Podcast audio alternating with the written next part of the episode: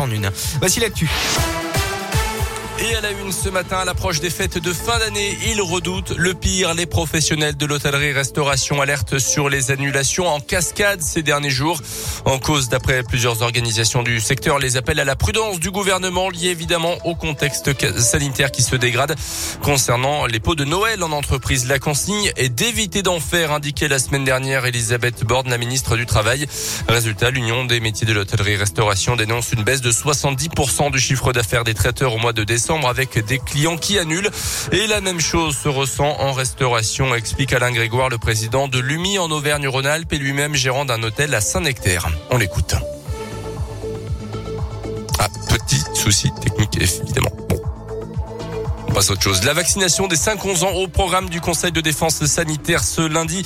Un calendrier euh, précis pourrait même être annoncé par euh, les autorités, mais la décision euh, finale reste suspendue à l'avis de plusieurs instances, notamment celle du comité consultatif national d'éthique. La haute autorité de santé recommande notamment la vaccination pour l'instant uniquement aux 360 000 enfants qui présentent un risque de faire une forme grave de la maladie.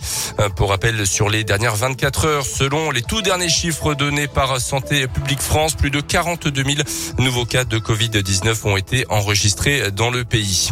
Dans le reste de l'actualité également ce lundi, le premier meeting d'Éric Zemmour en tant que candidat officiel à la présidence de la République était très mouvementé hier à Villepinte en région parisienne. Des militants antiracistes ont notamment tenté de perturber euh, le discours du candidat. Résultat, des affrontements avec certains partisans d'Éric Zemmour Une équipe de l'émission Quotidien sur TMC a notamment été huée et rapidement exfiltrée. Dans le reste de l'actualité chez nous, les conditions qui s'améliorent doucement sur la route ce matin, notamment sur la 89 après les chutes de neige d'hier soir. Interdit de rouler entre le péage des Martres d'Artière et le nœud de Nervieux côté Loire dans les deux sens. Les poids lourds de plus de 7 tonnes 5 peuvent de nouveau rouler.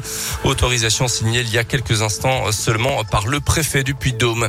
Une rêve partie sous la neige, donc à Cuya. 150 personnes rassemblées ce week-end dans la nuit de samedi à dimanche sur un terrain vague près de l'autoroute. Une vingtaine de gendarmes ont été mobilisés pour contrôler à leur départ une rêve partie qui avait déjà été organisée au même endroit il y a un mois et demi environ selon la montagne.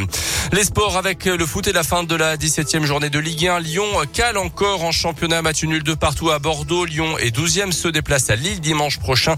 Un peu plus tôt, Rennes a largement battu Saint-Etienne 5 buts à 0 entraînant le limogeage du coach stéphanois Claude Puel. Le Clermont Foot a chuté également sur le terrain de Montpellier. Un but à 0 retrouve sa place de barragiste 18e du championnat. Et puis la victoire des Françaises au mondial de hand, deuxième victoire d'affilée.